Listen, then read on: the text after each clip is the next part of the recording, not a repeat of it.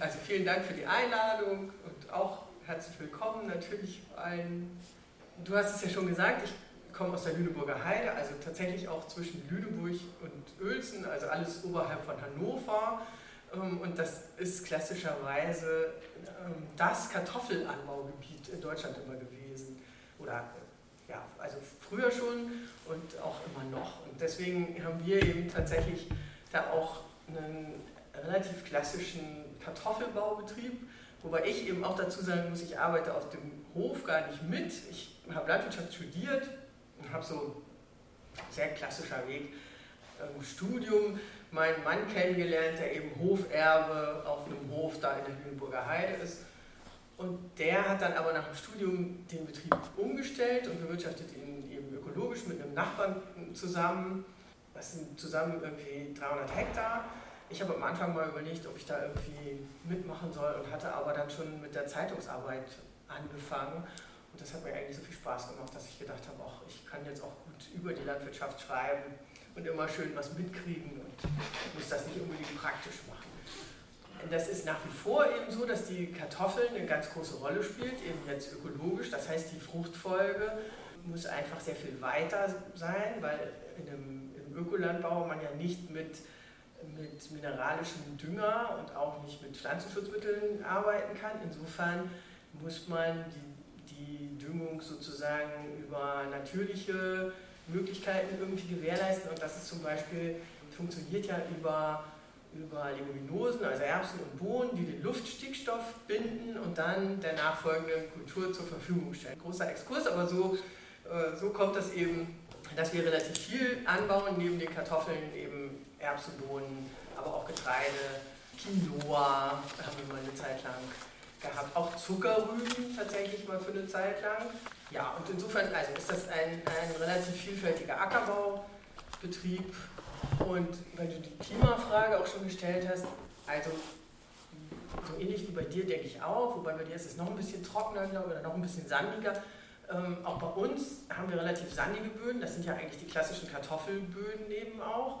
Und das bedeutet aber eben auch, wenn weniger Regen fällt, dass wir relativ schnell ein Trockenheitsproblem kriegen. Und bei uns ist immer schon eine relativ trockene Gegend gewesen. Es hat auch immer schon eigentlich traditionell Beregnung gegeben, also gebaute Beregnungsanlagen, die von den Bauern, Bäuerinnen eingesetzt worden sind. Aber das hat sich einfach über die letzten 10, 20 Jahre nochmal erheblich verschärft. Und vor allen Dingen hat sich der Zeitpunkt des Regens verschoben, wenn man so will.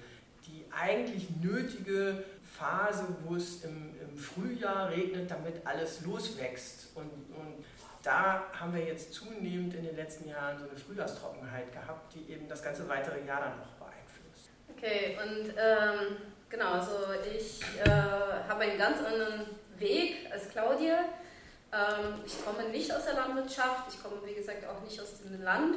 Ich komme aber auch in Brasilien aus einer großen Stadt. Ich sage immer mal wieder so, dass ich mindestens zweimal äh, Migrantin bin. So, ne? ich, bin, ich bin einmal so von Brasilien nach Deutschland ausgewandert und ich bin von der Stadt aufs Land auch äh, ausgewandert, wenn man so will. Äh, unsere Hofgemeinschaft besteht ja fast ausschließlich von Menschen, die auch keinen bäuerlichen Hintergrund haben. Also sprich alle Menschen, die sich bewusst für die bäuerliche Landwirtschaft entschieden haben und sich auch bewusst für eine kollektive Art, sich zu organisieren, entschieden haben und zusammenarbeiten und leben. Der Hof hat an sich so circa 50 Hektar, wobei aktuell wir in einer Auseinandersetzung äh, stecken, so äh, wegen Teil der Fläche, aber an sich sind 50 Hektar. Pi Daumen und äh, das sind circa 3 bis 4 Hektar Garten also Gemüsebau, äh, 17 Hektar Wald und dann der Rest äh, sind ja, das Grünland, Weide. Genau, man muss sich vorstellen, wir sind in Brandenburg, also östlich von Berlin, äh, Märkisches Oderland, das ist eine der, der Regionen in Deutschland, wo es äh, die größten Agrarflächen sich befinden, so, ne, also Großbetriebe. Das heißt, mit 50 Hektar sind wir ein sehr kleiner Betrieb, so, ne, und zumal auch die Böden dort, äh, wie Claudia schon meinte, sehr sandig sind und äh, dadurch auch sehr mager. Insofern 50 Flächen äh, geben äh, 50 Hektar geben viel weniger her, als äh, wenn man sich zum Beispiel in der Magdeburg, also, in Mag also bei Magdeburg ne, sich befinden, wo, wo die Böden viel besser sind. Wir haben definitiv mit Trockenheit zu tun.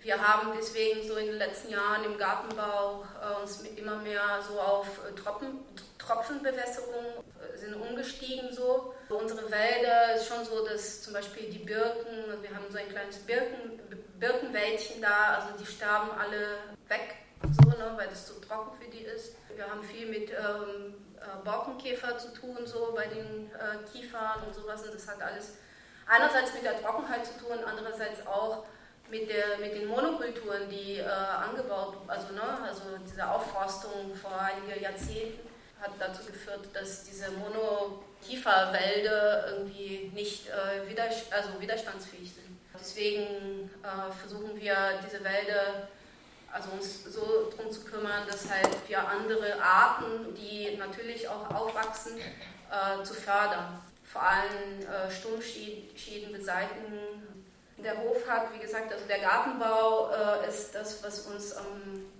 also eigentlich unser Einkommen ausmacht.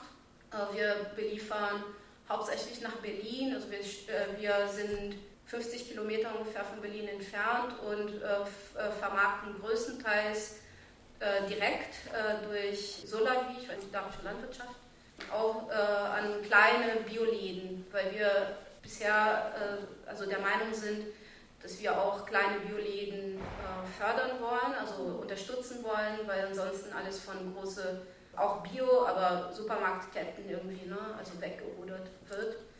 Und das äh, ist nicht unser Interesse. Genau, aber definitiv ist es so, dass halt dieser Solavi-Vermarktungsweg äh, uns äh, viel mehr Sicherheit äh, gibt, weil wir das ganze Jahr lang so einen festen Einkommen haben. Also zum Beispiel jetzt, wo wir nur noch wenig äh, Lagergemüse haben, kriegen wir trotzdem regelmäßig äh, die Beiträge von, von den Gruppen rein. So. Genau, ansonsten also, äh, haben wir eine kleine Milchziegenherde, die macht kein, kein Einkommen her. genau, dann so kleine Tiere wie äh, Hühner, Enten und wir haben auch Pferde und setzen die auch äh, teilweise auch in, die, in den Gartenbau ein, also als äh, Zug Tiere, also für die Bodenbearbeitung und sowas. Und Bienen. Also ich bin äh, auf dem Hof, also imkere ich auch. Ja, äh, wie gesagt, ihr habt an dieser Weltkonferenz von La Via Campesina teilgenommen im Namen der ABL. ABL ist ja auch Mitbegründung der Bauernopposition, Europäische Koordination von La Via Campesina. Schreibt doch, was das ist, vielleicht kurz. Und äh, und was eben auf diesem Kongress diskutiert wird. Der findet ja alle paar Jahre statt. Genau, also die ABL ist jetzt ja, um die 40 Jahre alt. ECVC, also ECVC steht für die Europäische Koordination via Campesina, ist, ich glaube, so mittlerweile so 35 oder sowas. Und es hieß aber am Anfang nicht ECVC, aber es ist trotzdem dieselbe Organisation. Und La Via Campesina selbst ist jetzt 30. Das heißt, äh, die ABL hat damals die Europäische Koordination mitgegründet und dann automatisch hat diese Region, also das war so eine Vereinigung von bäuerlichen Organisationen aus Europa. Mhm. Ne? Und endlich gab es halt in anderen Regionen der Welt, zum Beispiel so in Lateinamerika, da war es mhm. auch schon sehr stark, mit der CLOC, also Koordination Latinoamericana die Organisation del Campo, also von ländliche Organisationen oder sowas. Es gab so äh, Ende der acht oder Mitte, Ende der 80er, Anfang der 90er fing es an, dass so Austausch zwischen bäuerlichen Organisationen oder regionale Vereinigungen, also die fing an, so sich auszutauschen. Und das war auch so die Zeit, wo der Neoliberalismus äh, stark im Kommen war. War relativ klar, so dieses Verständnis aus diesem ganzen Austausch heraus, so es ist total wichtig, dass wir uns zusammentun, wenn wir auch gehört werden wollen oder beziehungsweise wenn wir auch so ein Sprachrohr der Bauernschaft sozusagen äh, in die Welt setzen wollen. So.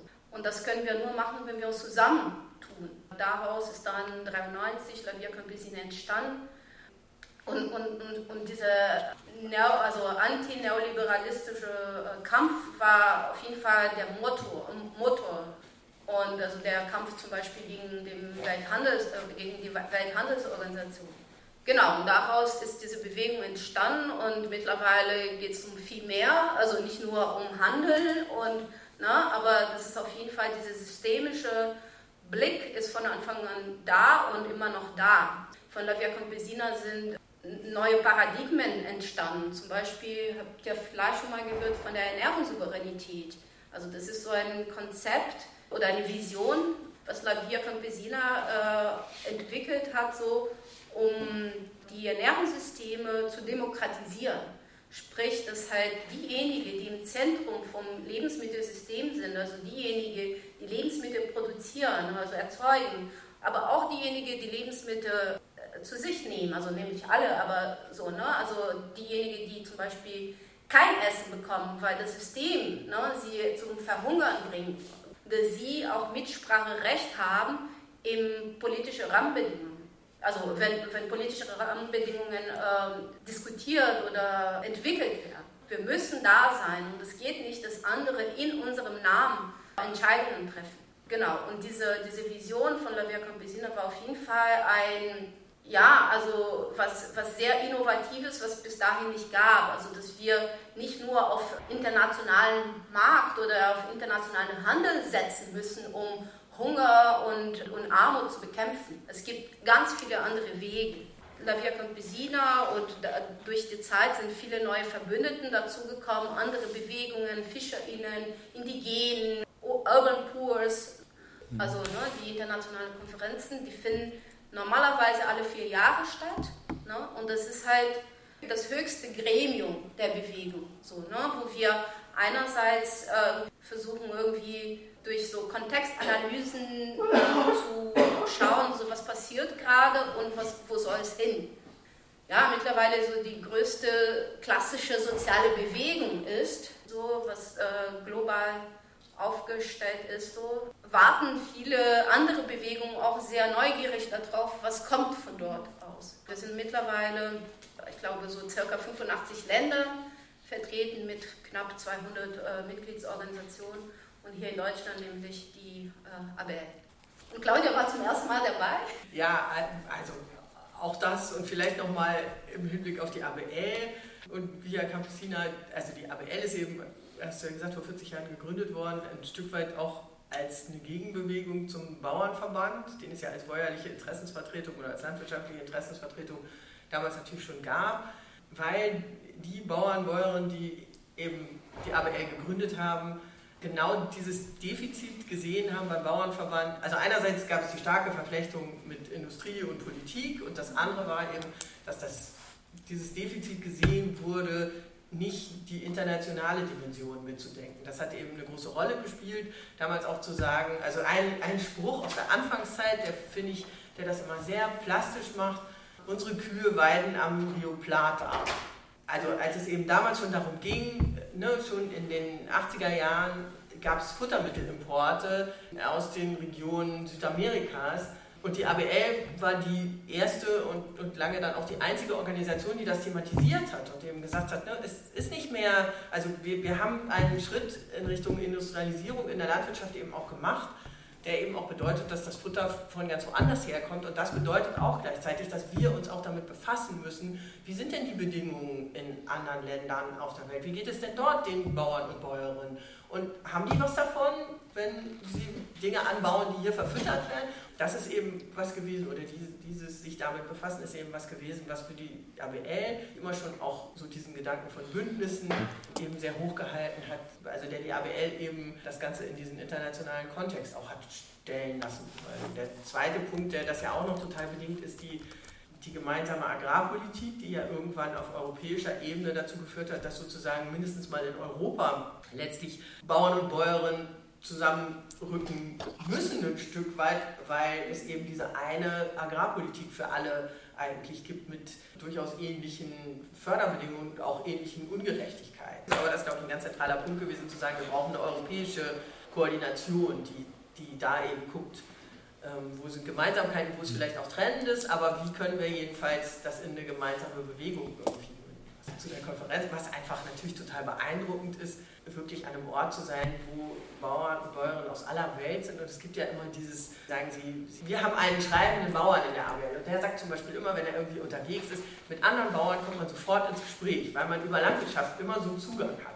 Das ist eben da tatsächlich auch sofort so. Auch wenn das Menschen von ganz woanders sind und natürlich die in ganz anderen Situationen Landwirtschaft betreiben. Und trotzdem hat man immer irgendwie einen Zugang und kommt sofort ins Gespräch. Und das ist einfach total toll weil man eben, und da würde ich sagen, das ist auch ein Stück weit natürlich so eine Schwierigkeit in so einer weltumspannenden Organisation, weil man auf der anderen Seite natürlich diese Situation hat, dass man viele, also dass ganz viele Probleme, die man eigentlich bearbeitet und bearbeiten muss in den einzelnen Organisationen, natürlich sehr voneinander differieren. Also es gibt wenig, was man an sozusagen globalen, gemeinsamen Dingen wirklich angehen kann. Also hast du ja auch schon beschrieben, das ist die WTO und Bauernrechte bei der UN ist so ein ganz wichtiger Punkt. Die Gentechnik ist immer so ein Thema gewesen, was auch überall eine Rolle gespielt hat.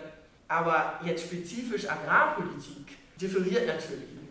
Und deswegen ist es sicherlich wichtig, sich zu treffen und auszutauschen, um auch sozusagen beispielhaft mitzunehmen, was den einen und den anderen bewegt. Aber es ist natürlich schwierig, sozusagen globale Lösungen dann immer auch zu finden. Also äh, genau, das ist halt auch etwas, was die Bewegung auch erkennt. Und deswegen zum Beispiel, wenn wir von Ernährungssouveränität reden, wir reden nicht von so einem Patentrezept One Fits All. Es muss immer lokal äh, angepasst werden. So, was bedeutet das? Also welche politische Rahmenbedingungen brauchen wir in diesem Kontext oder in dem anderen? Was ich sehr wertvoll in der Bewegung finde, ist, dass durch diese Vernetzung und die Räume, die die Bewegung schafft, kommt man im Austausch und kommt manchmal so auf ganz kluge Ideen von anderen, die vielleicht auch zu dem eigenen Kontext vielleicht sogar passen oder angepasst passen könnten so, ne? Also oder dass man also genau, also dass dieser Austausch stattfindet so, also für politische Rahmenbedingungen auf lokaler oder nationaler Ebene. Es gibt da bestimmt noch mehr zu sagen, aber wir haben uns überlegt, dass wir an dieser Stelle ein kurzes Video zeigen. Also das ist so, sozusagen so 50, 25 Jahre La Via Campesina, nur damit ihr also einen Eindruck bekommt, wer, wer ist Teil von dieser Bewegung, was machen wir miteinander und sowas. Okay. Genau, ihr habt schon äh, ganz viel von der Konferenz erzählt. Könnt ihr vielleicht auf diese Konferenz bezogen mal die wichtigsten Punkte herausnehmen, die heutzutage für Deutschland, Europa und die Welt wichtige Diskussionspunkte sind?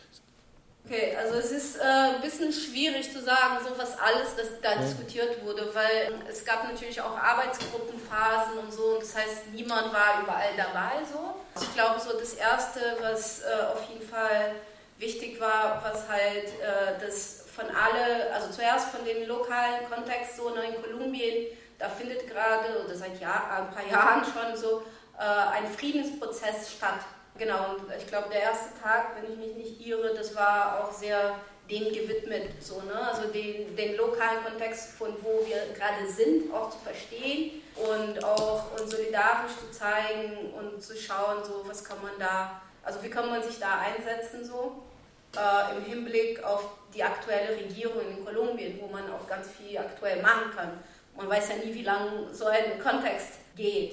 Äh, aber eigentlich bevor die Konferenz losging oder der, vor dem ersten Tag, und das ist auch etwas wichtig bei La Via Campesina, dass davor sich einige Gruppen äh, zusammentreffen, nämlich Frauen und die Jugend. Na, also das ist etwas, was äh, etabliert ist in La Via Campesina und das ist auch das Ergebnis von auch internen Prozessen und auch Kämpfe, so, ne? also weil die Bewegung versteht sich so als äh, antikapitalistischen, antipatrial, äh, antipatriarchalen Bewegung, darf aber nicht verneinen oder verneint auch nicht, wo wir herkommen, nämlich dass, der Patriarchat, dass das Patriarchat auch in uns äh, existiert oder auch in uns als Bewegung existiert und, und dass äh, deswegen auch innerhalb der Bewegung sich damit auseinandergesetzt werden muss. Und äh, La Via Campesina hat äh, relativ früh, also noch in den 90er, geschafft, also so eine Art so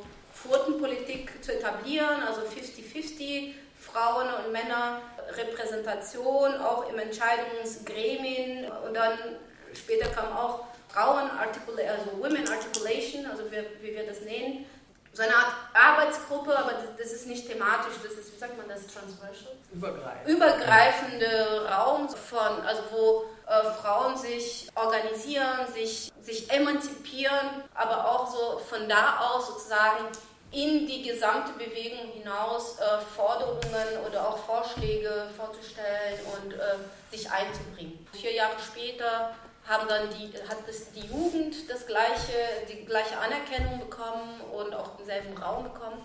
Und das, das findet immer vor der Konferenz statt, also die Frauenversammlung und die Jugendversammlung, weil das Verständnis ist, dass sie empowered sozusagen in die Konferenz hineingehen, um auch präsent, präsent zu sein. Was innovativ war diesmal, ist, war das einerseits äh, auch ein Raum für Männer gegen den Patriarchat geschaff, geschaffen wurde.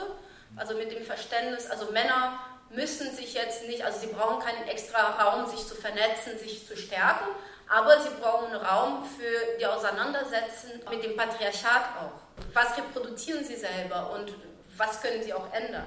Und dann war es auch neu der Raum, der für die Gender Diversity geöffnet wurde. Und das ist äh, halt aus einem Prozess, der mittlerweile fast zehn Jahre existiert in La Via Campesina, aber bisher inoffiziell behandelt wurde, auch weil in einigen Regionen das so eine Art so Tabuthema ist, also über Gender und Geschlechter, ne? also jenseits der Binarität zu reden. Das wurde immer so ein bisschen so runtergekocht und so. Jetzt gab es endlich mal das Verständnis, dass auch wenn es halt für einige Regionen oder bestimmte Länder das äh, schwierig, sei es aus Religionsgründen oder aus welchen Gründen auch immer, darüber zu reden. Also ich meine, in manchen Ländern, wo wir auch Mitglieder haben, Uganda zum Beispiel, ist das eine, eine Straftat. Ist es für die Mitglied einer Organisation, einer Bewegung zu sein, der äh, oder die sich offen darüber positioniert? So, ne? Also das war immer so unser Hindernis äh, diesem Raum zu eröffnen. Aber es gab jetzt äh, das Verständnis, dass äh, das ist ein Anliegen von einigen unserer Mitglieder oder von einigen unserer Regionen. Das müssen wir irgendwie, äh, ja, also, da, also diese, diese Arbeit offizie offiziell auch bearbeiten. Und dann gab es dieser Raum äh, und das war ein sehr berührender Raum, muss ich sagen. Und das war auf jeden Fall, also nicht nur für diejenigen, die da waren, sondern auch für die anderen, die später davon erfahren haben. Also, aber genau, also ich war auf jeden Fall da drin. Ich, ich identifiziere mich auch sehr mit diesem Raum und genau, und das war schon so, es gibt so eine Geschichte, bis dahin zu kommen. So, und das ist auf jeden Fall ein, ein Erfolg, würde ich mal sagen. So, ne? Weil wir jetzt auch innerhalb von Wir Campesina einen offiziellen Stellenwert bekommen. Also, also es gibt diese äh, Women Articulation, die Jugend Articulation, aber jetzt auch die Diversities Articulation.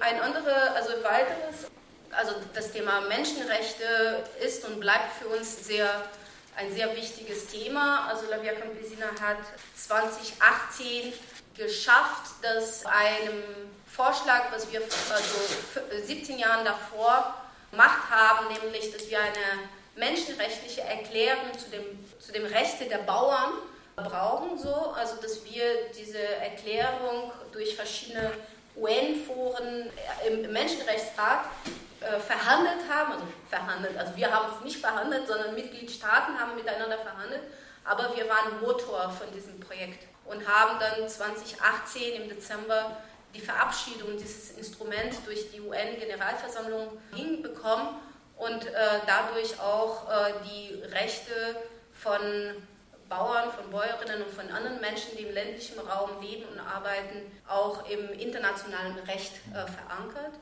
Und vielleicht das Letzte ist, dass La Via Campesina jetzt also ist, dass äh, anhand dieses, dieser Erfahrung und dieses Erfolgerlebnis von, von der Bauernrechtserklärung Via Campesina fängt jetzt an, ein, neu, ein Vorschlag für einen neuen äh, Handelsrahmen zu entwickeln, also da, so dass halt internationalen Handel nicht nur durch, den Welt, durch die Welthandelsorganisation stattfinden muss. Und dass internationale Handel auf äh, Solidarität basiert werden muss und auch äh, die Ernährungssouveränität der Bevölkerungen äh, irgendwie erziehen muss. Und wir wollen sozusagen, äh, oder wir sind gerade dabei, einen ersten Entwurf äh, von Text zu entwickeln, die wir dann zeitnah oder dem, also in den nächsten Monaten oder Jahren, das ist noch nicht ganz klar, aber dass wir halt innerhalb der UN äh, platzieren wollen und dadurch auch so ein mhm. Instrument zur internationalen Handel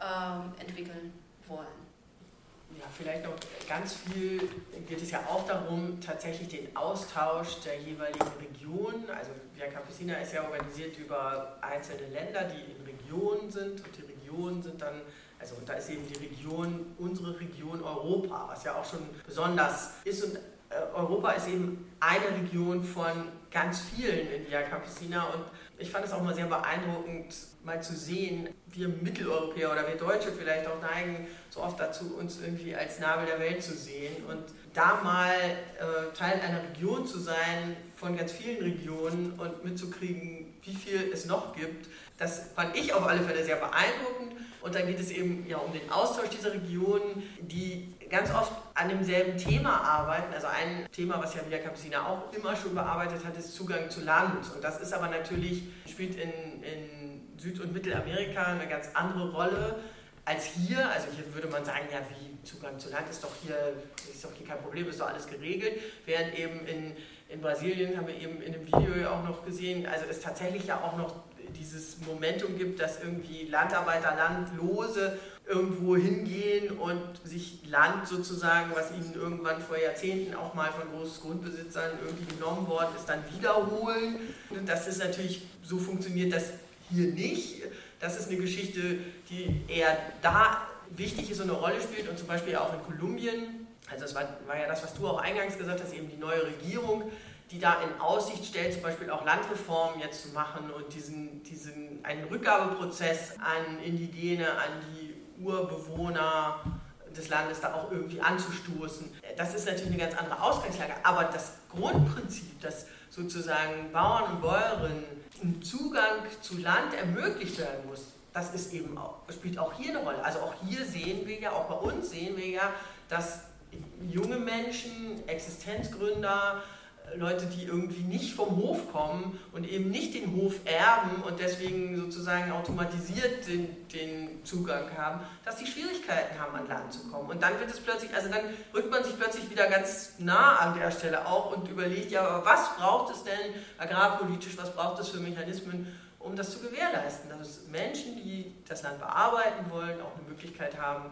dahin zu kommen. Das ist einfach sehr eindrücklich da gewesen ähm, an vielen anderen Stellen auch. Also Zugang zu Land ist ein Teil der, der UN-Bauernrechte, aber auch zum Beispiel der Zugang zu Saatgut, was auch in vielen Ländern, die in der grünen Revolution beglückt worden sind mit Saatgut von irgendwelchen internationalen Konzernen in den 70er und 80er Jahren und zum Teil ja auch in ihre Ressourcen in den Ländern verloren gegangen sind, weil es eben keine Genbanken gab, weil es nicht erhalten worden ist, weil ne, von außen eben gesagt wurde, eben, ihr müsst jetzt diese Hochertragssorten anbauen, das bringt euch richtig was und am Ende hat es ihnen eine große Abhängigkeit gebracht. Ähm, und da jetzt wieder einen Umgang und einen Weg zu finden, wie man es anders machen kann und gleichzeitig ist auch das ein Thema hier. Auch hier haben wir eine total, also auch bei uns haben wir eine total eingeschränkte Kulturpflanzenvielfalt zum Beispiel. Auch hier haben wir im Wesentlichen, auch im Ökolandbau, relativ viele große Unternehmen, die das bestimmen oder ein Teil große Unternehmen, die das bestimmen und dann gibt es so eine Handvoll sehr kleine,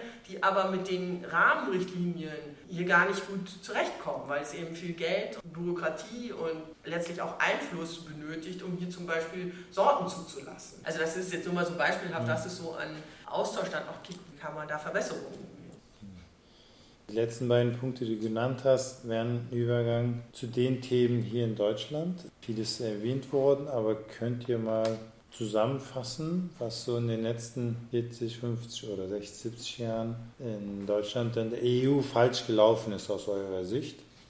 Inwiefern konnte die ABL da entgegensteuern, was bewirken, zumindest ein Bewusstsein?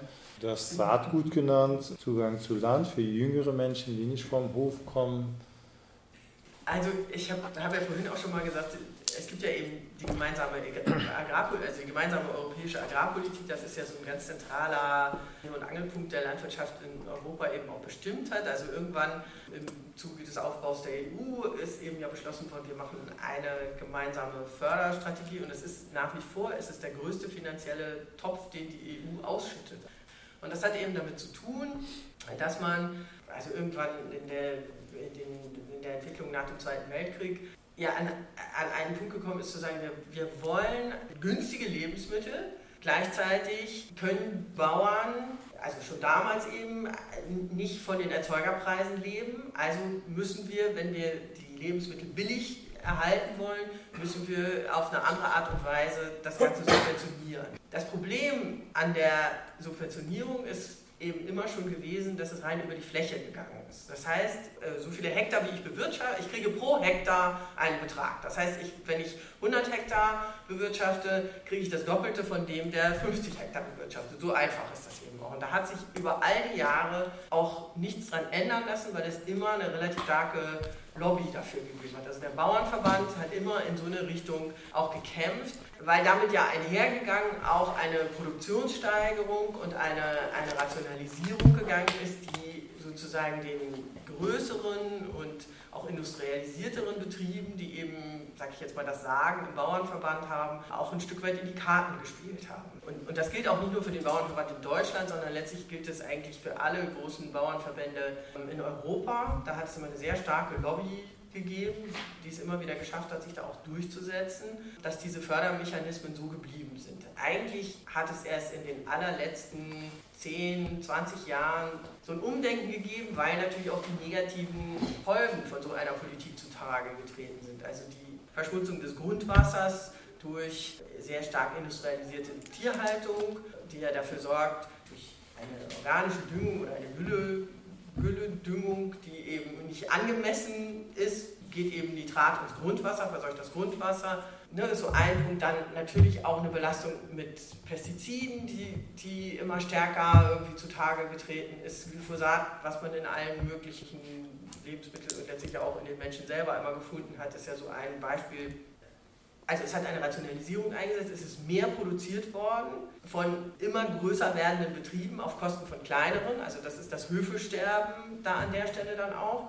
Und es hat aber auch bedeutet, dass, dass eigentlich immer ein Status der Überproduktion in Europa aufrechterhalten worden ist. Es ist immer auch ein Export nötig gewesen, um irgendwie die überschüssigen Lebensmittel oder eben ähm, unverarbeiteten Produkte in die Welt sozusagen zu bringen. Durchaus auch zum Schaden der Landwirtschaft in anderen Ländern das kommt ja eben dann auch wieder dazu. So, und die ABL, weil du ja danach auch gefragt hast, also kann man sagen, die ABL ist da also erfolglos gewesen, das irgendwie abzuwenden im Großen und Ganzen. Aber immerhin hat sie es geschafft, dass da, das habe ich ja eben auch gesagt, in den letzten 20 Jahren ein Stück weit eine Sensibilisierung auch stattgefunden hat. Also es ist immer schwierig gewesen, konkret Politik zu verändern, aber zumindest hat ein gesellschaftliches Umdenken ein Stück weit stattgefunden. Das ist zwar im Moment sicherlich auch ein Stück weit gerät das ins Wackeln oder es ist ins Wackeln geraten, jetzt nach dem Krieg in der Ukraine, nach ne, Inflation, die Leute haben alle knappere Portemonnaies, die Bereitschaft eben auch zum Beispiel für sowas wie Bio-Lebensmittel mehr Geld auszugeben, ist eher geringer geworden.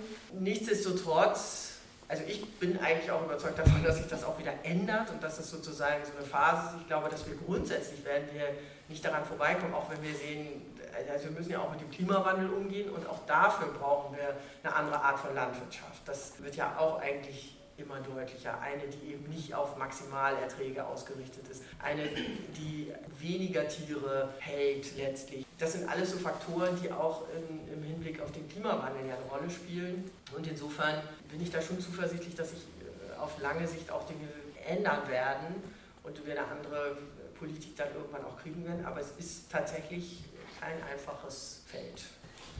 Also du hast die, der Krieg in der Ukraine, äh, den Krieg in der Ukraine erwähnt. Ich würde sogar ein bisschen früher gehen. Also ich glaube, die Pandemie ähm, hat uns also spätestens dann äh, war es klar, dass, äh, dass, diese, dass so ein Lebensmittelmarkt, der auf äh, internationalen Handel basiert ist, nicht widerstandsfähig ist. Umso wichtiger ist es halt wirklich lokale Märkte zu stärken. Ne? Dass wir nicht abhängig sind von Sachen, die aus der ganz anderen Seite der Welt kommen, obwohl wir die hier größtenteils auch äh, produzieren könnten. Und genauso, dass andere nicht von, von Sachen, die hier produziert werden, abhängig sind, weil auch dort äh, erzeug, erzeugt werden kann.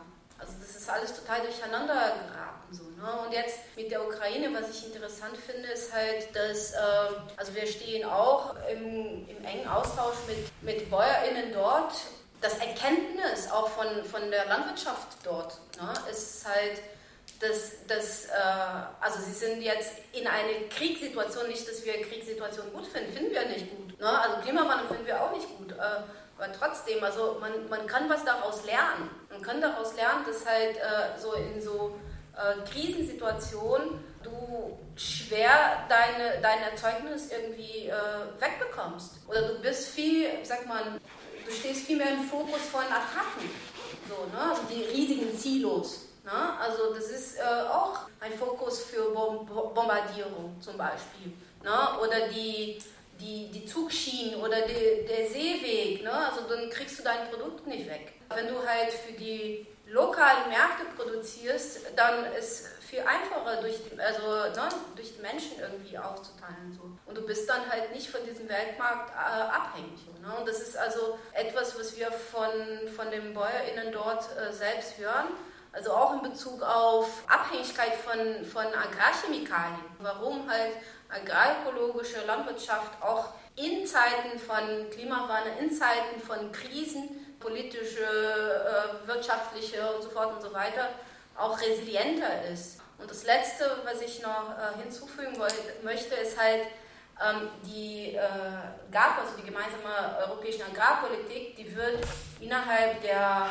EU-Mitgliedstaaten verhandelt hat allerdings auch Auswirkungen auf andere Länder. Also einerseits durch das, was du erzählt hast, so, ne? also dass halt die Überproduktion woanders hingebracht wird so, ne? und dadurch auch bäuerliche äh, Existenz dort, äh, Existenzen dort irgendwie zunichte gemacht werden, aber auch an, hat auch Auswirkungen auf zum Beispiel Nachbarländern von der EU, die sich daran orientieren, weil sie das, die Hoffnung haben, irgendwann in die EU beizutreten. Und obwohl sie gar nicht so äh, die, ja, so einen ganz anderen Kontext leben oder ganz andere Bedingungen haben, äh, orientieren sie sich schon daran, um mal irgendwann in die EU beizutreten. Das ist ein Beispiel äh, Türkei oder selbst die Ukraine oder andere osteuropäischen Länder, die noch nicht zur EU gehören. Das hat auch massive Folgen für die bäuerliche Landwirtschaft.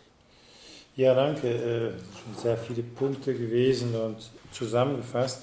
Wir gehen jetzt über zu den Protesten der Bäuerinnen und Bauern in den letzten zwei Monaten.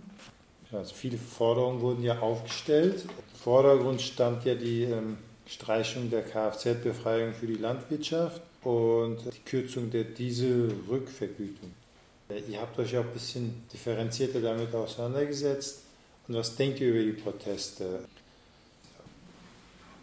Genau, du hast es ja schon gesagt, äh, oder das ist ja eben auch das, was dann ganz viel immer mit dieser Metapher, so fingen die ganzen Artikel dann immer zu sagen, der Tropfen, der das fast zum Überlaufen gebracht hat. Das ist der, die Agrardiesel-Rückvergütung und die Kfz-Steuerbefreiung. Das ist aber tatsächlich der Tropfen gewesen und das ist ja auch relativ, also die Kfz-Steuerbefreiung ist ja nach relativ kurzer Zeit schon von der Ampelregierung dann auch wieder kassiert worden.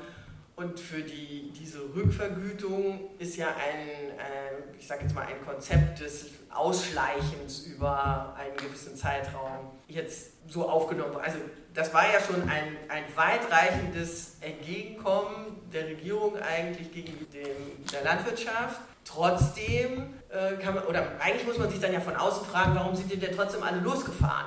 Wenn doch irgendwie das Allermeiste schon bevor diese angekündigte Protestwoche dann die erste irgendwie gestartet war, ne, warum sind die, die Bauern denn alle noch losgefahren? Sie sind eben losgefahren, weil es nur der Tropfen war und weil sie eben ganz viel irgendwie an Paket und Belastungen im Moment oder eben auch schon über Jahre so gefühlt mit sich rumschleppen und da jetzt diese Haushaltskürzung oder diese gefühlte Ungerechtigkeit ja auch im Sinne von, wir sollen jetzt hier einen erheblichen, wir sind nur noch ein kleiner Bestandteil der Gesellschaft und wir sollen einen relativ großen Beitrag zur Haushaltskonsolidierung leisten, das ist ungerecht. Also das ist sicherlich auch ein Punkt gewesen, aber es hat eben auch vieles andere eine Rolle gespielt und deswegen hat zum Beispiel auch die ABL dann über die Weihnachtstage, sage ich jetzt mal, als das alles so aufkam, einen Sechs-Punkte-Plan geschrieben, in dem sie mal sechs relativ schnell umsetzbare Dinge aufgeschrieben hat, die eben eine Erleichterung für gerade auch bäuerliche Betriebe mit sich bringen würden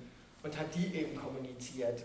Also das sind dann zum Beispiel so Sachen wie eine Förderung für den Umbau der Tierhaltung. Also das es werden nach wie vor immer noch zu viele Tiere in Bedingungen gehalten, die gesellschaftlich nicht mehr akzeptiert sind. Das ist auch nicht irgendwas, was die ABL so sagt, sondern das sagt sogar der wissenschaftliche Beirat vom, vom Bundeslandwirtschaftsministerium. Auch die haben schon vor 20 Jahren ja inzwischen fast mal gesagt, unsere Nutztierhaltung ist nicht gesellschaftlich toleriert und deswegen auch nicht zukunftsfähig und wir müssen uns hier was anderes überlegen. Und das geht aber nur, also so eine Transformation geht nur, wenn die auch finanziell flankiert wird. Die Bauern können das nicht über den Markt generieren, weil solche Produkte, also erstens gibt es ganz viel die Vermarktungswege ja noch gar nicht und dann gibt es eben auch einfach zu wenig Menschen, die die Produkte dann am Ende kaufen zu einem höheren Preis. Und deswegen muss es eine, eine, politische, also eine politische Entscheidung zu sagen, wir wollen eine andere Art von Tierhaltung, weil die Gesellschaft eine andere Art von Tierhaltung will und dann muss sie auch finanziell unterstützt werden. Und da gibt es eben fertige Pläne so sozusagen, die nicht umgesetzt worden sind. Also schon von der Vorgängerin gab es schon eine Kommission, die hat Pläne erarbeitet, die liegen in der Schublade sozusagen und werden nicht umgesetzt. Und da ist eben jetzt eine Forderung, die auch relativ schnell umsetzbar wäre, das einfach mal zu etablieren. Gleichzeitig gäbe es eben auch wieder bei der gemeinsamen Agrarpolitik auf nationaler Ebene Steuerungsmöglichkeiten, um die Förderung da gerechter zu gestalten, um irgendwie Belastungen wegzunehmen, die in Form von viel zu viel Bürokratie mit viel zu wenig finanziellem Output zum Beispiel auf den Betrieben ähm, eine große Rolle spielen. Ne, das ist ein umfangreicher Plan, viele Maßnahmen, die an unterschiedlichen Stellen greifen würden und eben für Entlastung sorgen würden. Das ist was, was die ABL dann vorgeschlagen hat.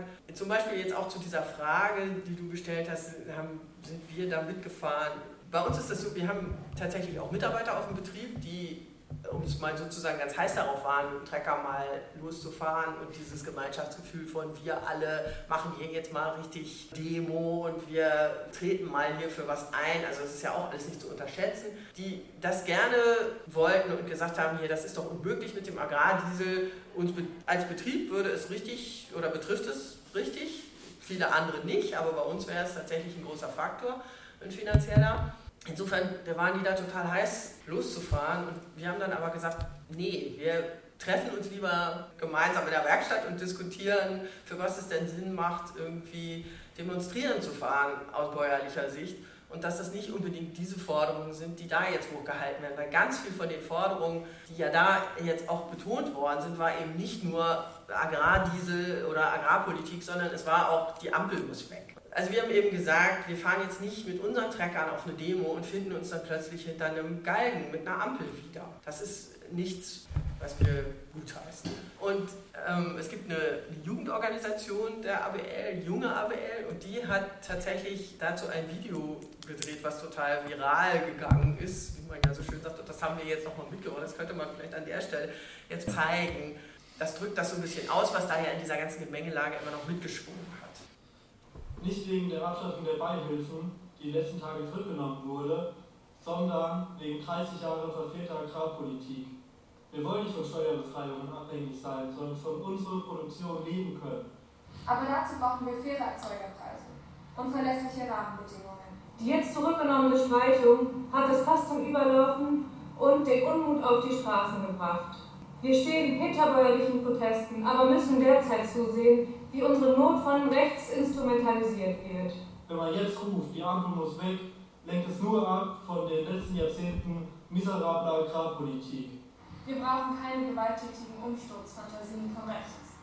Wir wollen demonstrieren mit Haltung und Anstand, Denn Ampel weg bedeutet auch, dann gilt wieder rechts vor links. Und das kann nun wirklich niemand von uns wollen. Bitte teilt dieses Video, zeigt euch solidarisch mit Bäuerinnen und Bauern und zeigt klare Kante gegen rechts. Vielleicht kurz noch was, aber ähm, du hast jetzt von eurer Erfahrung auf dem Betrieb erzählt. Trotzdem gab es innerhalb der ABL auch welche, die sich dafür entschieden haben, dorthin zu gehen, um nämlich diese Differenzierung auch bei den Protest, Protesten zu platzieren. Ne? Und auch diese, also diese Freiheit ne, existiert innerhalb der ABL. So, ne? Also weil sie sagten, wenn wir nicht dort sind, dann ist der Diskurs ja, also ist sehr verzerrt so. Ne? Also wir müssen unser Sechs-Punkten-Papier auch dorthin bringen. Und, äh, und sie haben teilweise davon berichten, wie viel Zustimmung sie auch bekommen haben. So gerade im Osten, also wie viel Zustimmung auch äh, für die Sachen bekommen hat, so die er da äh, auch aus Sicht der ABL in diese riesige Demonstration dort bekommen hat. So, ne? also, und ich glaube auch, dass wir als ABL geschafft haben, auch in die, die Narrative, äh, also die öffentliche Narrative äh, mitzugestalten. Und das ist äh, also in den Medien und so und auch in der Gesellschaft, das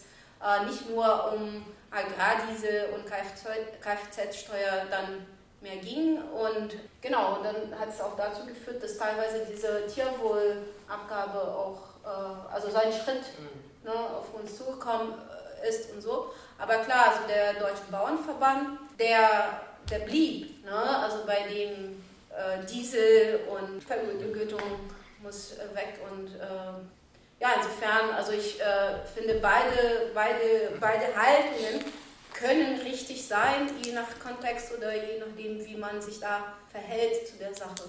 Hat der Deutsche Bauernverband im Rahmen der Proteste auch andere Forderungen gestellt? Im Gegenteil. Also die haben sich ja geweiht, also haben jedes, jeden Versuch auch von Journalisten auf der Grünen Woche zum Beispiel zu sagen, ja, aber dann sagen Sie doch mal was zur Agrarwohl oder was muss denn aus Ihrer Sicht geändert und haben sie eher eben immer abgewogen und gesagt, wir reden nur über Agrardiesel.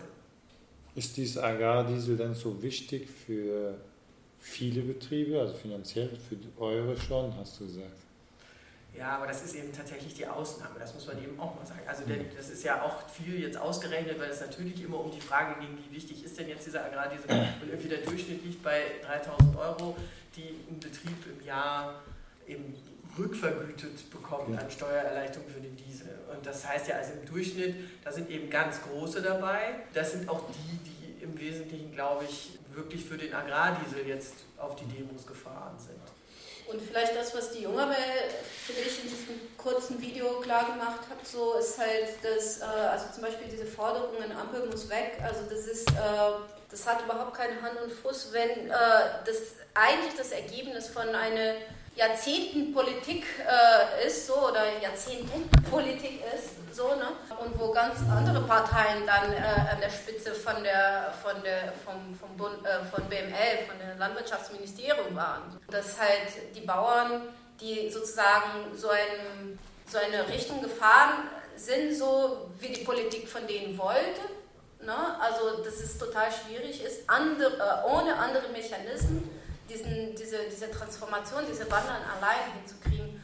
Du, du meintest vorhin, also die, die Menschen die sind auch nicht bereit, höhere Preise zu zahlen. Ich würde mal sagen, die gemeinsame Agrarpolitik hat äh, zweimal zu Abhängigkeiten geführ, geführ, geführt. Einmal, dass äh, die ErzeugerInnen äh, davon abhängig sind, überhaupt äh, ihre Kosten abzudecken, so, ne? weil sonst äh, kannst du von der Landwirtschaft hier heutzutage nicht leben aber hat auch eine Abhängigkeit innerhalb der, äh, der, der Bevölkerung geführt, dass sie so eine Art so Abhängigkeit von, von diesem Gefühl von billiges Lebensmittel. Wenn Lebensmittel ihre echte Preise haben, dann können die Menschen sich nicht mehr leisten oder wollen sich nicht mehr leisten. Ja, weil wichtiger ist, keine Ahnung, Urlaub zu, zu haben, äh, Auto zu haben oder keine Ahnung. Ich will nicht sagen, dass alle so sind, aber das ist so eine ein gesellschaftliche, also eine gesellschaftliche Abhängigkeit auch in Bezug auf, wofür gebe ich Geld aus. So, ne? Und früher hat man viel mehr Geld für Lebensmittel ausgegeben und heutzutage ist weniger. Die Proteste die finden ja nicht nur in der BRD statt, äh, auch in vielen anderen europäischen Ländern. Äh, in den Niederlanden zum Beispiel sind sie oder waren die stark. Äh, ist das Zufall Nein, in den Niederlanden, das war schon vor ein paar Jahren. Okay. Äh, genau, und ich glaube, da sind andere äh, Hintergründe. Also Zufall ist es auf gar keinen Fall. Es ist, glaube ich, schon ein vorherrschendes Gefühl in ganz Europa, in der Landwirtschaft, mit den Bedingungen immer schlechter zurechtzukommen. Da spielt ja auch wieder rein, dass die gemeinsame Agrarpolitik letztlich alle in die gleichen Abhängigkeiten, in die gleichen Schwierigkeiten auch gebracht hat. Und also zum Beispiel hat ja auch die Niederlande sehr viel früher schon die Schwierigkeit gehabt, dass die mit massiven Umweltbeeinträchtigungen mhm. durch ihre eben noch, noch extremere Tierhaltung eigentlich zu kämpfen gehabt hat und von daher auch schon Restriktionen in die andere Richtung implementiert wurden, also, also auch ein Tierzahlabbau, ein Rauskaufen von Betrieben ja auch durch, die, durch den Staat und also sozusagen ein, ein Tierhaltung abzubauen, Betriebe abzubauen, der aber nachvollziehbarerweise eben auch zu Protesten innerhalb der Bauernschaft dann geführt hat. Und diese, ähm, diese Schwierigkeit sozusagen jetzt eben über Jahre und Jahrzehnte in eine falsche Richtung gefördert zu haben, letztlich auch mit dem Geld der GAP, also oder mit, dem, mit unser aller europäischen Steuergelder, viel zu lange in eine falsche Richtung gefördert und dann irgendwann aber festzustellen, wir produzieren damit ganz viel Umweltprobleme, Klimaschutz- und Tierschutzprobleme und müssen da jetzt irgendwie die Kurve kriegen, was anders zu machen. Und es ist dieser Prozess, der die Kurve kriegen, was anders zu machen, der eben auch nicht besonders gut gelingt. Also das ist jetzt zum Beispiel in Frankreich so gewesen, so wie ich das jedenfalls verstanden habe, dass da ganz viel protestiert worden ist gegen nationale Verschärfungen im Zusammenhang mit Pestiziden, wo die französischen Bauern zu Recht, würde ich sagen, sagen, das kann nicht sein, dass wir hier ganz viele Mittel nicht einsetzen dürfen, die im Rest von Europa eingesetzt werden dürfen, was sozusagen eine Wettbewerbsverzerrung in unsere Richtung bedeutet. Die haben jetzt zum Beispiel schon auf nationaler Ebene das Zugeständnis erreicht, dass jetzt doch plötzlich ganz viel wieder eingesetzt werden. Das ist natürlich eine, also ist ein, ein wie sagt man, ein Führungssieg, weil das natürlich zulasten der Umwelt dann auch wieder geht. Also so, so kriegen wir die Kuh nicht vom Eis sozusagen, indem jetzt irgendwie so ein Rollback ja auch stattfindet, ja auch auf europäischer Ebene bestimmte Dinge zurückgenommen werden, Umweltauflagen zurückgenommen werden, weil eben gesagt wird, irgendwie, wir müssen den Bauern entgegenkommen, wir müssen diese Proteste irgendwie aufgreifen. Aber sie werden eben jetzt auf eine Art und Weise aufgegriffen, oder ne, da wird jetzt ein Entgegenkommen gemacht, was zulasten der Umwelt, des Klimaschutzes, des Tierschutzes geht. Das fällt uns auch wieder auf die Füße. Also das ist eine sehr verfahrene Situation, aber die, die, ich glaube, die Motivation auf die Straße zu gehen, die ist schon überall in Europa auch ähnlich. Es geht um die hohen Belastungen.